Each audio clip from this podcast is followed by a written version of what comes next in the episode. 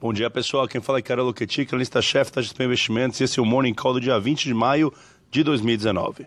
Os mercados operam em território levemente negativo nesta manhã de segunda-feira, com a Ásia fechando no 0 a 0 e a Europa caindo 0,7%.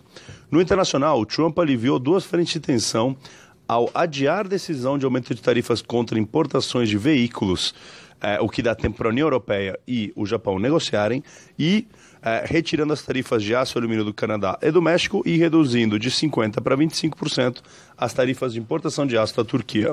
Por sinal, essa redução da tarifa contra a Turquia pesou nas ações da Gerdau ao longo dos últimos dias.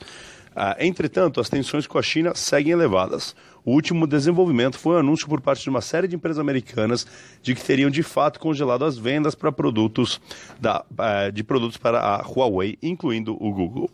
Na Argentina, a corrida presidencial deu uma reviravolta neste final de semana, com a ex-presidente Kirchner anunciando que sairá como candidata a vice do seu ex-chefe de gabinete, Alberto Fernandes. O Macri segue sob, segue sob forte pressão em meio a uma forte recessão e inflação na Argentina.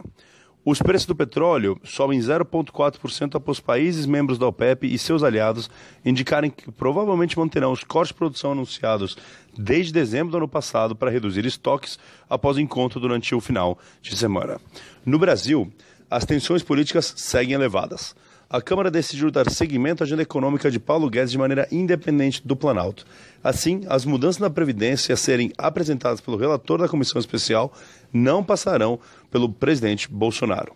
O presidente da comissão especial disse em entrevista que a opinião do governo é absolutamente irrelevante. É, o que gera ali, o que mostra um claro descontento com a articulação e a tensão elevada na política brasileira.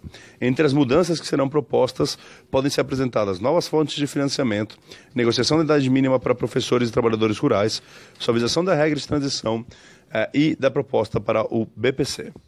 Por último, do lado das empresas, segue alta a preocupação em relação ao potencial rompimento de nova barragem da Vale em Minas Gerais.